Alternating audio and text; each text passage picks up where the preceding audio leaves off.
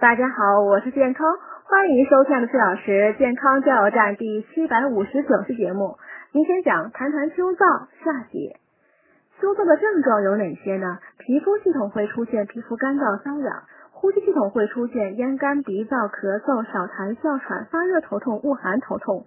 消化系统会出现干呕、食少、便秘。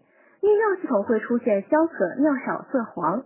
哪些人易感秋燥呢？第一，慢性呼吸及肺部疾患的人群；第二，老人、儿童以及免疫力低下的人群；第三，阴虚体质人群。如果出现秋燥症状，不管它，病人各个系统是非常难受的，尤其像呼吸系统会出现咳嗽加重，甚至发作为很严重的一些疾病，比如哮喘。